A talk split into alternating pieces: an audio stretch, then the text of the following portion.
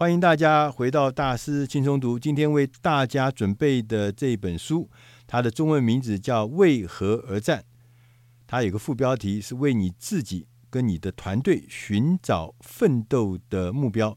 它的英文名字书名叫做 “Find Your Why”，Why 就是为什么的 Why，Find Your Why。那这本书的作者是叫赛门西奈克、跟大卫米德，还有彼得。达克，他们呃三个人都是呃在美国非常著名的呃训练的顾问的咨询的领袖，也是著名的顾问公司的创办人，也是知名的讲师。尤其是他们的领队赛门先生，他是说我是一个无可救药的乐观主义者，所以他发起了运动，启发每个人。每天回家都要对自己的工作感到满意。那他曾经在二零零九年的 TED TED TED Talk 上面的演讲，就是推广这个为何而战。那这场演讲变成 TED Talk 历史上观看人数最多的影片之一。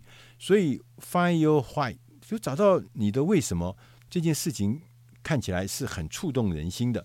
我们大家都知道，在工作上，在生活中，我们都知道我们自己正在做什么，但是我们常常忘记为什么。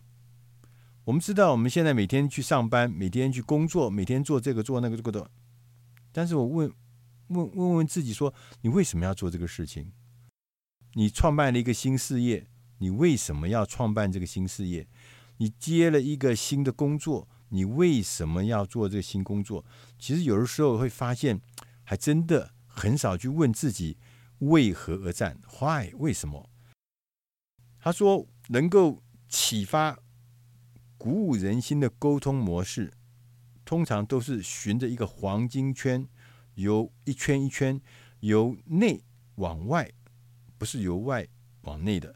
他这个内圈呢，是讲 Why？为什？为何而战？中间这个圈圈比较大，这个圈圈呢叫做 How，如何来应战？最外圈的大圈圈叫做实战内容，叫做 What。对，我们通常的事情沟通是要从 Why 开始沟通，Why 完了以后 How，然后是 What。我们常常有一个呃经验，就是我们常常会花很长的时间跟我们的客户沟通，我们。在贩卖的产品的功能跟特色，讲这东西多厉害、多伟大、多有用，但是我们发现客户完全没有共鸣，无动于衷。对，好像我在对牛弹琴一样。他说：“其实不是你在对牛弹琴，是因为顾客他要买的，他购买的不是你做了什么，而是你的为什么。”当顾客认同你为何而战的理念，Why，他自然就会变成你的始终支持者。你的目标不是要和每个需要你的产品的人做生意，而是要和相信你信念的顾客做生意。他在里面讲了一个例子，譬如说苹果手机，手机需要手机的人。千千百，能够满足手机需求的手机的选择也是千千百。但是为什么你会买 Apple？事实上，苹果电脑还比较贵呢。为什么？是因为你对它的为什么，你对它的信念，你觉得你认同，所以你就会变成苹果的始终的粉丝。他说，甚至于我们在企业。雇佣员工的时候也是如此哦。我们不是雇佣一个需要工作的人，一个在找工作的人，不是。我们是雇佣一个认同企业理念的人。所以，我们每一个人，你要做最重要的事情，是证明你的理念为何而战，是很重要，因为它会激发活力，产生共鸣，指引方向。但这书里面后面也有讲到说，呃，如何来发掘坏为何而战？它有方法跟步骤。第一个方法，他说你要收集故事，找出影响你最深的经历。你在过程中一定有一个经历，那个经历是最重要，影响你至深远的。你变成什么样子，是受到那个关键经历的影响。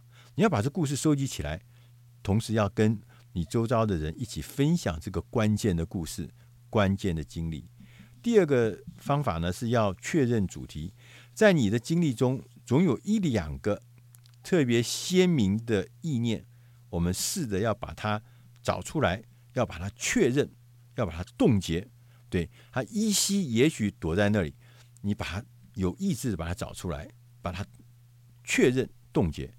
第三个方法是起草一个为何而战的宣言，例如说，我要帮助人们养成终身学习的习惯。我们大师心中读，我们的为何而战是我们希望跟大家一起一个礼拜读一本书，但是在上面呢是希望能够养成。随时跟全世界最新的管理知识接轨的这样子的一个呃途径，同时也是养成了终身学习的习惯。这是我们的这个宣言。他说这样子一来，读者可以保持呢不被职场淘汰的能力，不断会贡献新的点子。所以，为何这样的宣言应该说明你希望对他人的生命。做出的贡献，以及这些贡献最终会产生什么样的影响？他说，在制定个人为何而战的宣言的过程中，最好要有伙伴一起帮你忙，帮你发掘你忽视、忽略的视角。譬如说，他们要帮你提出各式各样、大量的开放式的问题，迫使我们。来做全面性的思考，找出你可能的独特贡献，甚至渴望为世界带来的影响。